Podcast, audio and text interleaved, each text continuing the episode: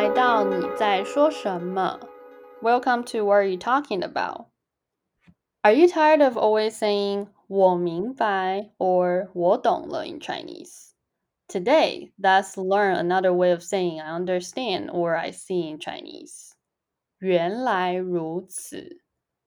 You can use this phrase when you want to express you understand the reason and it makes sense after someone explains something. The closest English expression for this phrase is I see or that makes sense. Keep in mind, 原来如此 is always used on its own. Now, let's listen to a dialogue to see how you can use 原来如此.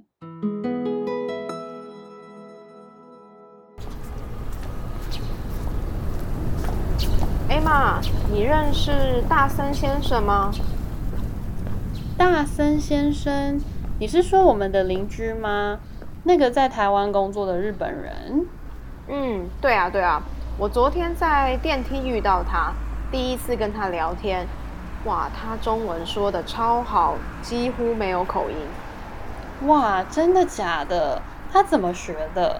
嗯，他他其实他告诉我，他爸爸是台湾人，小时候就开始学中文了。放假也常常回台湾看亲戚朋友。原来如此，难怪他说中文说的这么好。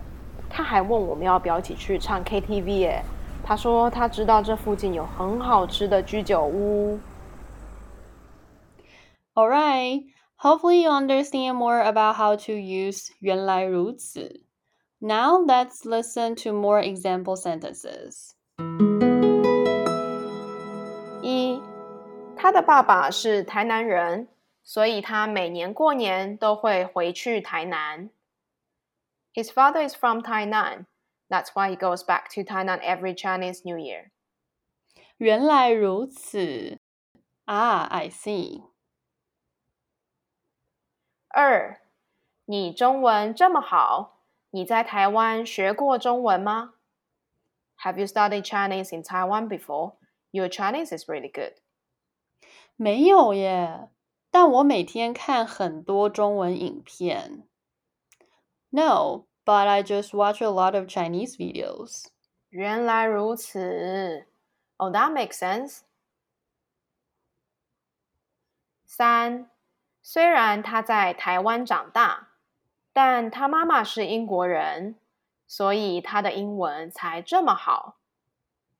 He grew up in Taiwan, but he speaks English fluently because his mom is British.